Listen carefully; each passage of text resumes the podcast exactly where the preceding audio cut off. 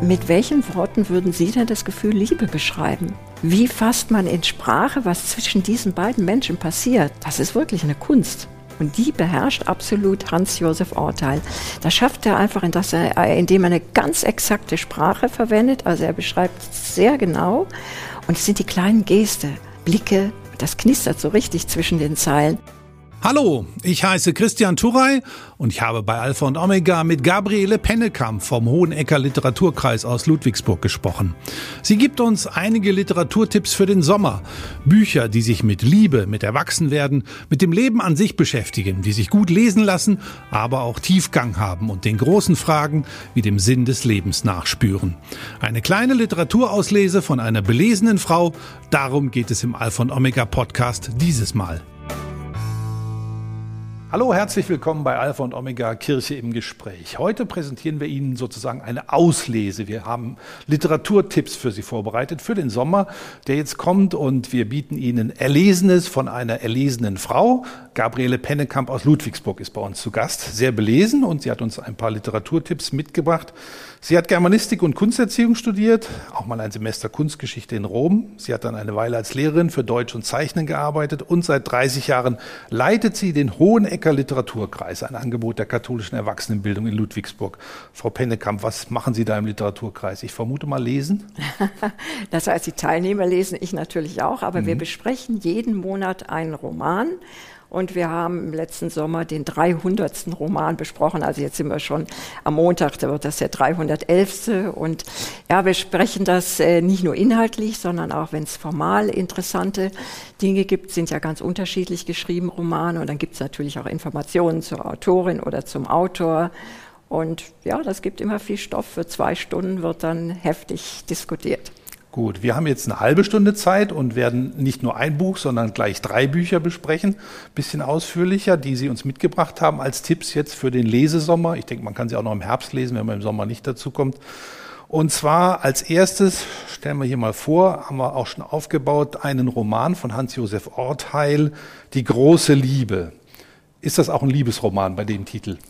Ja, es ist ein Liebesroman, aber in der Regel ist ja so, es gibt ja in der äh, Literaturgeschichte unglaublich viele Liebesromane, die meistens scheitern. Denken Sie mal so an Romeo und Julia oder Effi Briest oder auch Werther bis hin zu Madame Bovary. Und Hans-Josef Orteil wollte extra etwas anderes schreiben, also ein, also ein Happy Roman. End. Ja, ein Happy End, also ganz ungewöhnlich. Mhm. Und wie sind Sie darauf aufmerksam geworden? Äh, es ist interessant, der Roman ist ja 2003 erschienen und im Oktober 2003 war Hans-Josef Orteil in der Buchhandlung Eigner, hat diesen Roman vorgestellt. In Ludwigsburg. Ne? In Ludwigsburg mhm. ist das, ja. Und da bin ich aufmerksam geworden, habe mir den natürlich sofort besorgt und war nach dem Lesen wirklich begeistert. Ist es auch ein Sommerbuch? Also wo spielt es und spielt es im Sommer? Worum ja, geht's? es spielt im Sommer. Es ist folgendermaßen, es spielt an der Adriaküste. Es ist also ein Fernsehredakteur, Hans, der reist nach Italien, nach Benedetto und zwar äh, will er da sozusagen äh, ja, Motive aussuchen, will recherchieren und hatte auch ein schwarzes Notizbuch, da soll sein Drehbuch dann sozusagen aufgezeichnet werden und er schaut und geht natürlich dann auch ins Institut für Meeresbiologie, ist der erste Anlaufspunkt. Und da begegnet er Franka, der Meeresbiologin, der Dottoressa Franza, Franka, und ist sofort auf der Stelle verliebt in sie. Interessanterweise sie genauso. Mhm. Und in diesem Roman wird jetzt beschrieben, wie diese beiden sich annähern, und das macht Urteil also auf faszinierende Weise. Aber es gibt natürlich ein Problem. Franka ist schon verlobt mit einem ah. Kollegen. Und in Italien wird das sehr ernst genommen. Also Hans wird immer gewarnt, auch von seinem Wirt, und sagt, hey, pass auf, in Italien geht das gar nicht. Und mhm. ja, und diese Geschichte wird erzählt. Ich verrate natürlich jetzt nicht zu viel, aber das macht er schon auf eine ganz interessante Weise. Mhm. Sie haben ja schon ein bisschen erzählt oder verraten, dass es ein Happy End gibt, also nicht so wie bei Romeo und Julia einen ganz ja. traurigen Schluss, sondern äh, und was Sie so erzählen, Italien als Kulisse, Sonne, Strand, La Dolce Vita. Meer. Meer natürlich ist, klingt ein bisschen kitschverdächtig. Ja, Sie haben recht, das könnte man auch vermuten. Aber mit welchen Worten würden Sie denn das Gefühl Liebe beschreiben? Wie fasst man in Sprache, was zwischen diesen beiden Menschen passiert? Mhm. Das ist wirklich eine Kunst. Und die beherrscht absolut Hans-Josef Orteil. Das schafft er einfach, indem er eine ganz exakte Sprache verwendet. Also er beschreibt sehr genau. Und es sind die kleinen Geste, Blicke, das knistert so richtig zwischen den Zeilen. Und das Interessante ist, er hat ja dieses schwarze Notizbuch, was ich schon erwähnt hat. Eigentlich sollte das Drehbuch eingetragen werden, aber er macht es zum Drehbuch seines Lebens. Er vertraut diesem Notizbuch seine geheimsten Gedanken an und versucht immer zu beschreiben und auch äh, zu einzuordnen, was passiert hier eigentlich mit mir und mit der Franka. Und dann sucht er einmal ein Wort für das Glück der ersten Berührung. Mhm. Er findet kein passendes deutsches Wort. Er findet nur Tendresse. Also, im also Französischen. Ein, ein, französisches Wort. Das heißt, er schafft es wirklich, diese Gratwanderungen Wanderung zu schaffen, es nicht in Kitsch oder Klischees abgleiten zu lassen. Und das ist eben das Faszinierende an diesem Roman. Also nicht so ein äh, Liebesroman, wie man ihn für so ein Groschenroman, wie man ihn so, sondern anspruchsvolle, anspruchsvolle, gute Literatur, die sich aber trotzdem in einem Rutsch an einem schönen, äh, in einem schönen Strandsessel am Meer von Italien lesen lässt. Absolut. Oder auch am Bodensee. Ja, auch am Bodensee, an jedem anderen See auch, auch äh, am Meer, wo auch immer. Mhm. Aber das Interessante ist, dass er, er wollte ein Buch aus lauter Bildern schreiben.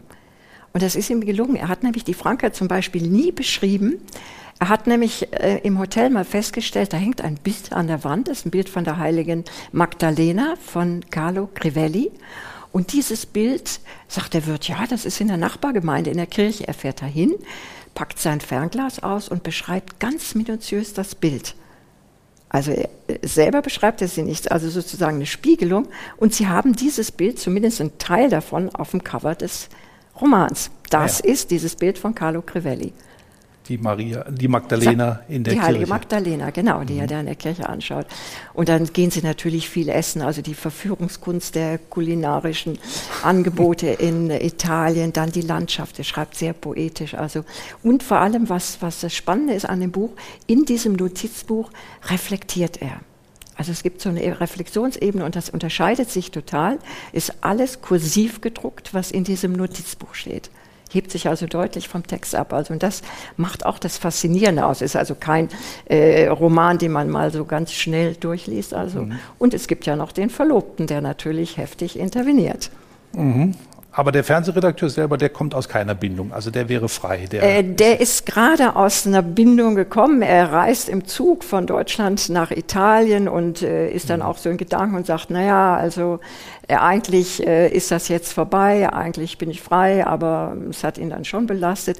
Und er kommt an, das Buch fängt auch an, plötzlich das Meer ganz nah. Also mhm. gleich in Medias Res. Und damit endet das Buch auch interessanterweise. Mhm. Ist nochmal eine Rahmung. Ja, Sie haben schon beschrieben, die, die Sprache von Hans-Josef Orteil sehr besonders. Das heißt, man kann sich auch, obwohl er zum Beispiel die Personen nicht näher beschreibt, trotzdem entstehen Bilder in einem. Klar, weil er dieses Gemälde von Carlo Crivelli beschreibt. Mhm. Also er macht das ganz raffiniert. Er ist ja auch Professor für Creative Writing gewesen, also mhm. von daher eigentlich ein perfekt geschriebenes Buch. Obwohl der Titel ja wirklich vermuten lässt, also das kann ja nur ein kitschiger Liebesroman sein, ist es nicht. Was sollte man über den Autor noch wissen? Sie haben es schon beschrieben, also er ist Professor für kreatives Schreiben, also spricht auch darüber, wie man ein Buch schreiben müsste und zeigt dann genau. auch, wie es geht, wie zeigt, man an dem Buch geht, genau. sehen kann. Ne? Äh, interessant ist, er ist ja Stuttgart, deswegen habe ich das Buch auch ausgewählt, mhm. so ein bisschen Lokalkolorit. Ja. Und was äh, das Interessante ist, also er hat eine ganz außergewöhnliche Biografie. Er ist der fünfte Sohn seiner Eltern, drei Brüder, sind alles Jungs gewesen, sind äh, tot zur Welt gekommen. Und ein Sohn ist im Krieg gestorben. Die Mutter ist zum Beispiel im Westerwald, hatte sie Verwandtschaft, also ans äußerste Ende, hat gedacht, da bin ich geschützt. Es war aber gerade so gegen Ende des Krieges. Die Amerikaner waren schon da, Deutschen waren noch so ein paar versprengte Soldaten, die haben dann auch mit Granatgeschossen dann äh, sozusagen noch gekämpft. Und das Kind, was auf dem Schoß der Mutter saß, sie hat ihm gerade Honigbrot geschmiert, wird getroffen von einem Granatsplitter im Kopf, ist sofort tot. Und die Mutter, die ist so traumatisiert, die hat das Kind auch den ganzen Tag nicht aus dem Arm gelassen. Die Verwandten waren nicht in der Lage, ihr das Kind wegzunehmen. Und sie war seitdem verstummt. Sie hat nicht mehr gesprochen. Der Hans Josef wurde ja ein paar Jahre später geboren und erlebte nur eine stumme Mutter Der hat gar nicht gesprochen. Er hat bis zu drei Jahren gesprochen, hat dann aufgehört. Die Mutter war sein Vorbild. Es ging alles nur mit Zetteln. Also die Mutter schrieb immer für den Vater alles auf. Auch wenn sie einkaufen gingen, wurde der Zettel abgegeben. Danach nahm man die Dinge mit.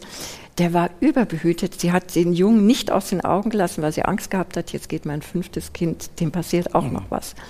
Und da kam er in die Schule. Und dann war natürlich, er saß in der letzten Reihe, hat dann seinen Anorak auch nie ausgezogen, weil er immer nach Hause wollte. Mhm. Und die Kinder haben natürlich sich äh, lustig gemacht über ihn, haben ihn gehänselt. Und der Lehrer war auch sauer, der hat gedacht, er ist geistig unterentwickelt, der Junge. Die wollten ihn sogar in die Sonderschule schicken. Und dann hat der Vater in, interveniert, der war Geodät, der hat dann gesagt, okay, ich nehme er jetzt frei, ist dann zu seinen Verwandten, die auch im Westerwald lebten, und hat mit dem Kind wirklich Tag für Tag, hat ihm ein Notizbuch geholt, dann hat er Dinge gemalt, hat dann hingeschrieben, das ist ein Baum, das ist ein Haus, Haus, das ist ein See. Und dann hat er langsam äh, sprechen gelernt, aber erst durch eine ganz eigenartige Geschichte. Äh, er stand vor dem Haus und dann haben zwei Jungs Fußball gespielt und er wollte auch so gerne. Und dann sagt er plötzlich, gebt mal her. Mhm. Das waren seine ersten Worte.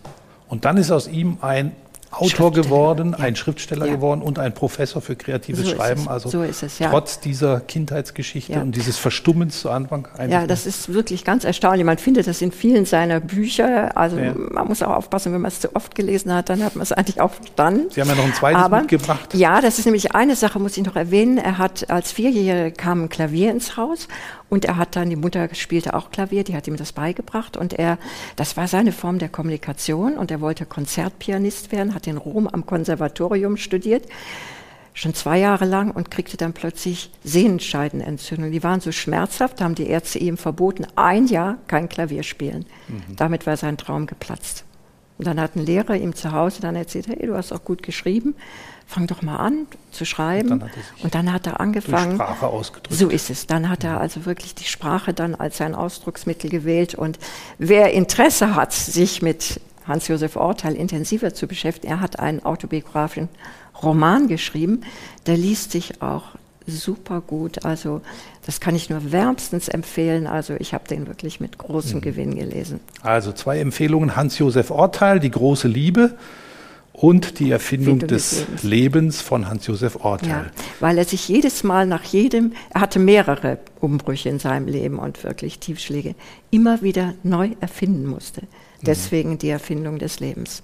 Und die große Liebe hilft auch gegen Liebeskummer, wenn man selber Liebeskummer hat? Ja, ich denke schon, weil das Buch so eine Sehnsuchtskulisse entwickelt und so eine Magie und Zauber entwickelt, dass man vielleicht dann von seinen trüben Gedanken ein bisschen wegkommt. Okay, gut. Unsere erste Empfehlung, ich räume es mal hier nach hinten. Jetzt kommen wir zum zweiten Literaturtipp. Wir bleiben nämlich in Italien und nee, kommen aber, ist, nein, das, das ist das andere drunter. Ja. So. Das ist aus Sardinien sozusagen, von einer sardischen Autorin. Es heißt Acabadora oder Achabadora? Acabadora. Acabadora von Michela Murgia. Was bedeutet dieser Romantitel Acabadora? Acabadora heißt die, die es beendet. Mhm. Das ist nämlich interessant. Das Buch spielt ja in den 50er Jahren des letzten Jahrhunderts. Und zu dieser Zeit, sagt man, gab es die letzte Acabadora. Das war so eine äh, Frau, die handelte so im Verborgenen. Das war aber eine lange Tradition auf Sardinien. Und die war gleichzeitig auch Hebamme. Die verhalf mhm. also sozusagen den Babys auf die Welt und half auch den Menschen, die im Koma lagen oder so starke Schmerzen hatten, dass sie es nicht mehr ertragen konnten, dass sie einen gnädigen Tod was hat sie gemacht? Hat sie denen was gegeben? Äh, sie hat ein Kissen. Das Kissen ist sozusagen. Die Luft abgedrückt. Äh, praktisch die Luft abgedrückt, ja. Mhm. Kissen war sozusagen ihr Werkzeug, ja. Mhm. Und um so eine Frau geht es in dem Roman. Ja, aber eigentlich gar nicht mal vordergründig, denn auf Sardinien gab es noch eine ganz andere Tradition und zwar nennt man das Fil, äh, Filius, äh, File Anima oder Filius Anima, das heißt so übersetzt vielleicht, äh, Anima ist zwar Seele, aber Kinder des Herzens. Und es war folgendermaßen, Sie wissen ja auch, Sardinien, da waren auch ziemlich karge Lebensverhältnisse, die mhm. waren sehr arm teilweise die Leute und da gab es bitterarme Familien, die Kinder hatten, die sie einfach nicht mehr ernähren konnten. Und dann hat man dieses Kind, was dann sozusagen vielleicht äh, nicht mehr zu versorgen war, Familien, die kinderlos geblieben waren, gegeben oder vielleicht auch Frauen, so wie die Acabadora, die also gerne bereit waren, so ein Kind zu übernehmen. Mhm. Und das lief ohne irgendwelche Behördengänge und das war eigentlich ein Gewinn für beide Seiten, denn das Kind bekam ein Zuhause und vor allem eine Zukunft. Mhm. Aber dieses Kind hat dann auch, wenn die Eltern also die Zieheltern, Adoptiveltern oder auch die Frau dann alt oder äh, krank oder pflegebedürftig wurde, dann hatte sie dafür einzustehen und sozusagen wieder was zurückzugeben. Und das war eigentlich für alle Seiten ein großer Gewinn. Und in diesem Roman geht es genau um diese Geschichte. Das ist eigentlich so die Hauptgeschichte, die kleine Maria Listrou, die wirklich äh, ungeliebt war von ihrer Mutter. Sie war das vierte Kind einer bitterarmen Witwe und die hat öffentlich auch so gesagt zu ihren Nachbarn und so, das war mein größter Fehler, dieses Kind. Und die äh, Bon Aria Orai heißt diese äh, Acabadora und Bon Aria heißt die Gutmütige. Mhm. Und die hat so viel Mitleid gekriegt mit dem Kind. Die hat gesagt, die, die Mutter treibt das Kind quasi nachträglich noch ab. Die will das Kind. Wie, wie soll das Kind überhaupt äh, sich entfalten können? Und sie hat sich dann entschieden, also ich frage die Frau Listrou, ob sie mir das Kind übergibt. Und die, die war natürlich ganz begeistert, gedacht, dann, dann bin ich mhm. sozusagen los, eine Sorge weniger. Und sie kriegt dafür immer äh, Kartoffeln jeden Tag, dann konnte sie die in die Minestrone, also es war beiden Seiten geholfen. Und das Interessante ist, dieses Kind, was total ungeliebt war, was, was vernachlässigt war in jeder Hinsicht, das hat eine ganz tolle Beziehung zu dieser Bonaria aufgebaut. Das war so eine liebevolle äh, mhm. Verbindung zwischen diesen beiden. Also eigentlich war diese Bonaria nachher die Mutter, die ihre eigene leibliche Mutter, Mutter überhaupt Herzens nicht sozusagen. war. Sozusagen, mhm. ja. Zu Anfang hörte sich ja ein bisschen düster an, wenn man an diese Ausgangslage denkt, da dieses Kind, das quasi nachträglich noch abgetrieben werden soll. Ähm, aber es wird dann äh, eine, doch eine Geschichte, die zu Herzen geht. Die wirklich zu Herzen geht, mh. die zutiefst berührt, wie es möglich ist, wie man ein Kind, denn sie hat vorher auch immer Dinge einfach weggenommen und hat sich gar nicht dabei gedacht, weil sie es zu Hause gar nicht mitbekommen hat. Und das hat ihr die Bonaria auf ganz unglaubliche Weise beigebracht. Da habe ich gedacht, also was man, wenn man die Kinder richtig behandelt und, mhm. und liebevoll mit ihnen umgeht. Denn das Kind ist nachher ein ganz intelligentes, hochempathisches Kind geworden und nachher eine junge Frau, die wirklich ihren Platz im Leben gefunden hat. Das heißt, ein Buch, das Sie auch als Lehrerin und Mutter ja, gerne gelesen haben? Wahnsinnig gerne. Das Interessante ist, sie wird auch mal zur Lehrerin gerufen und mhm. dann hat die Bonaria natürlich Sorge und denkt, hm, vielleicht äh, hat die irgendwas angestellt und dann hat die Lehrerin gesagt, wenn ich die Aufgabe gebe den Kindern, die sollen ihre Mutter malen, dann malt sie immer sie, Bonaria. Sie sind doch gar nicht die Mutter. Mhm. Und da merkt man schon, also, dass sich da unglaublich was getan hat in der Beziehung. Mhm. Sagen Sie noch kurz etwas zur Autorin. Ja, vielleicht auch noch ganz kurz, was äh, doch wichtig ist bei der Acabadora. Da geht es ja letztendlich um Sterbehilfe. Mhm. Und das Interessante ist, dass äh, die einen ganz strengen Ethos haben, diese äh, Frauen, die also diese Tätigkeit der Acabadora. Die dürfen also nur Sterbehilfe treiben, wenn die ganze Familie zustimmt. Mhm. Und wenn der selber auch noch zustimmen kann, der, derjenige, der, der also quasi im Sterben liegt das wird auch erzählt. Eigentlich werden drei Geschichten erzählen. Das ist die eine Geschichte. Die zweite Geschichte gibt es eine Familie, die wollen einfach, die sind Erbschleicher, die geben dem Großvater nichts mehr zu essen, nichts mehr zu trinken und rufen dann die Acabadora und sagen, ah, ihm geht so schlecht. Und dann schickt er die Familie raus, schickt sie und spricht mit ihm und er sagt, ah, jetzt haben sie dich doch geholt. Und sie kommt dahinter und was macht sie?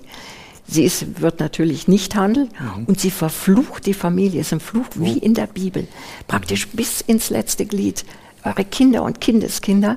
Und das ist für die Menschen auf Sardinien, ist das wirklich dramatisch, mhm. weil die ja noch so dran glauben an ja. diese Dinge. Und die dritte Geschichte ist natürlich, weil sie einmal handelt, wie sie nicht handeln dürfte, weil sie gegen ihre ethischen Normen sozusagen verstößt. Und das ist auch der Auslöser dann für die Geschichte und die Entwicklung mhm. letztendlich auch der Maria. Also ein Buch äh, über eine Landschaft, über Personen, äh, über Sardinien, über, über Bräuche. Bräuche. Mythen sozusagen auch. Ja. Aber auch ein sehr aktuelles Buch, weil Sterbehilfe, assistierter Suizid wird ja auch bei uns gerade diskutiert. Heiß diskutiert. Und ja. äh, es ist ja schon vor einiger Zeit erschienen, das Buch. Also es ist auch gar nicht, es ist immer noch aktuell, sagen wir mal. Eigentlich ist es brandaktuell, mhm. ja. ja. Weil es dieses Thema berührt. Ne? Wie gehen wir mit Sterbe, aktiver Sterbehilfe um? Ja. Drittes Buch, was wir noch haben, ist ein Buch, das ja aus Amerika kommt, von John Williams, heißt Stoner Und interessanterweise ist das Buch gar nicht groß wahrgenommen worden, als es erschienen ist, nämlich 1965 schon, und ist erst sehr spät entdeckt worden. Auch Sie haben es erst relativ spät entdeckt und sind so begeistert, dass Sie sagen, doch, das müsste man unbedingt lesen. Worum geht es in dem Buch und warum ist es so, so lang unentdeckt ja, geblieben? Das ist vielleicht ganz interessant. Also John Williams ist äh, Professor an der Universität Missouri gewesen, übrigens wie Stoner auch. Das deckt sich bei beiden. Also Stoner und, ist ein Mensch. Der, äh, also Stoner also ist äh, der Protagonist sozusagen ja. dieses Romans. Ja. Und John Williams hat dieses Buch 65 rausgegeben. Einige Bekannte, vielleicht auch an der Universität und Schriftsteller natürlich kannten das Werk, aber es hat nicht diesen Erfolg gehabt, wie er jetzt in den letzten Jahren hatte. Und das Interessante ist, da hat 1999 ein Cheflektor eines New Yorker Verlags hat die New York's Books Classic herausgegeben und hat 2006 genau diesen Roman auch ins Programm genommen, praktisch in den Kanon der amerikanischen Literatur der Moderne. Und er hat 40.000 Exemplare rausgebracht als erstes so. Die waren im Nu verkauft, also wirklich eine Sensation für ein Buch, was posthum verlegt wird. Und in der Zeit war Anna Gavalda, ist ja eine französische, sehr erfolgreiche Autorin, hat zufällig eines dieser Bücher mitgenommen, auf dem Rückflug gelesen, war dermaßen begeistert, dass sie in äh, Frankreich angeregt hat, das Buch zu, äh, auch zu verlegen, war ein Riesenerfolg. Dann ging es weiter in die Niederlande, dann schwappt es natürlich auch über den Kanal nach England und Italien, Israel. Und in, von Israel aus ist es nach Deutschland gekommen und ist sozusagen bei uns erst 2013 erschienen. Mhm. Also und fast 50 Jahre nachdem es in Amerika das erste Mal rausgekommen so ist. ist Worum geht es in der Geschichte? Ganz knapp. Ja, ganz kurz erzählt, also äh, Stoner kommt aus ganz armen Verhältnissen, einer ganz kleinen Farm und der Vater von ihm hört, da gibt es einen Studia, Studiengang Agrartechnik an der Universität in Missouri. Vielleicht kann er irgendwelche Hilfsmittel kriegen oder wie man ein bisschen ertragreicher arbeiten kann. Mhm. Er ist jetzt, er kommt also an die Universität und jeder Student muss natürlich im Nebenfach englische Literatur studieren. Und was passiert mit Stoner? Er ist seine Leidenschaft entdeckt er für die englische Literatur, ist hin und her gerissen, hat auch einen sehr guten Professor und er lässt es umschreiben. Er macht jetzt im Hauptfach englische Literatur und nicht mehr die Agrartechnik, sagt das nicht seinen Eltern, geht auch nie wieder zurück in die ländliche Heimat, also in sein Elternhaus. Und äh, der Professor von ihm ist fasziniert, wie, wie engagiert er ist, wie gut er ist. Und er kriegt dann einen Lehrauftrag. Und er ist ein ganz erfolgreicher Lehrer. Er arbeitet unermüdlich, tut alles für seine Studenten. Also da ist er sehr glücklich. Aber er hat mittlerweile geheiratet und hat eine Frau, Edith, also man kann nichts anderes sagen wie eine Zantippe, die also ihm das Leben zur Hölle macht. Mhm. Sie bekommen auch eine Tochter und am Anfang, sie ist also immer bettlägerig und, und ist überfordert von allem. Er kümmert sich liebevoll um das Kind, das hat einen Schreibtisch auch in seinem Arbeitszimmer und entwickelt sich prachtvoll.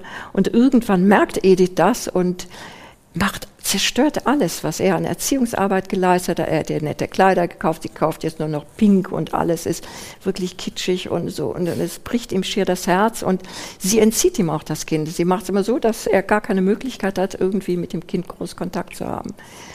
Also das ist schon mal ein, ein ganz schwieriges äh, Thema für ihn. Und dann äh, ja, beginnt er eine Liebe mit einer ehemaligen Studentin. Er soll dann, äh, sie ist Doktorandin, er betreut ihre Arbeit und es entwickelt sich beiderseitig eine wirklich außergewöhnliche Liebe.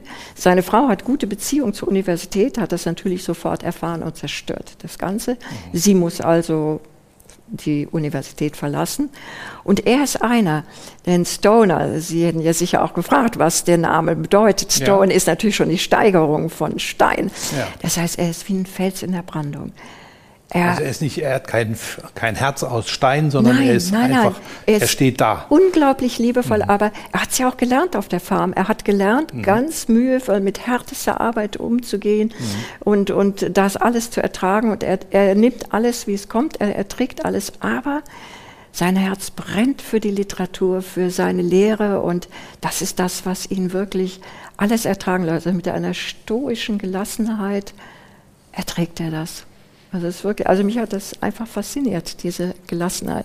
Und was hat das Buch, was macht das Buch so besonders, dass man es auch unbedingt lesen sollte? Also welche große Frage behandelt es oder hat es für Sie beantwortet? Also es ist einmal die ganz große Frage, was ist der Sinn des Lebens? Ja, und an Stoner jetzt, da habe ich einfach gelernt oder festgestellt, wenn man für eine Sache brennt, wenn man das macht, was einem wirklich ganz wichtig ist, dann kann man auch die ganzen Schwierigkeiten im Leben, selbst Schicksalsschläge, besser verkraften, kommt damit besser zurecht. Und was mich an ihm besonders äh, fasziniert, als er dann, als die Catherine dann weggehen muss, dann ist er plötzlich ein anderer.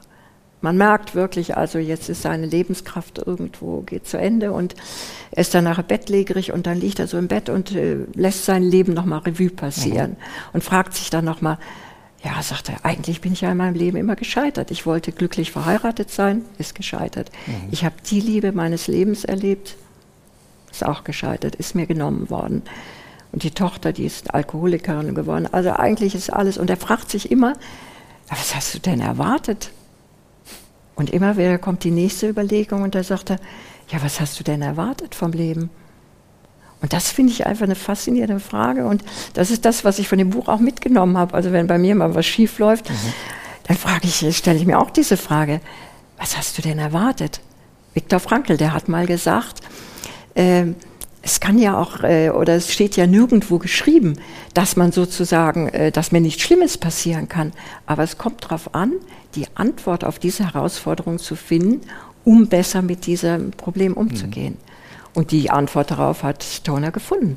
Das aber war einfach seine ein bisschen Faszinierung. ernüchternd hört sich ja dann doch an, oder? Nein, aber es ist, es ist einfach wunderbar geschrieben, wie dieser Mann wirklich so stoisch alles erlebt und diese Begeisterung für die Literatur, das kommt ganz mhm. deutlich raus. Also das ist wirklich faszinierend beschrieben, wobei er natürlich auch mit den Kollegen an der Universität, da gibt es einen, der ihm immer irgendwie ein Bein stellen will und mhm. er schafft das einfach so durchs Leben zu gehen. Das ist schon faszinierend. Und interessant ist, dass John Williams selber diese Charakterzüge auch hat. Mhm. Begeisterung für die Literatur, wie sie die Stoner in dem Buch hat, haben wir jetzt bei Ihnen auch gemerkt. Vielen Dank für diese Literaturtipps für den Sommer. Ich denke, es sind drei ganz interessante Bücher, die Sie auch noch mal nachlesen können, dann auf der auf unserer Seite, auf unserer Homepage kiptv.de. Literaturtipps für den Sommer, das war unsere kleine Auslese. Vielen Dank für Ihr Interesse an Alpha und Omega. Bis zum nächsten Mal.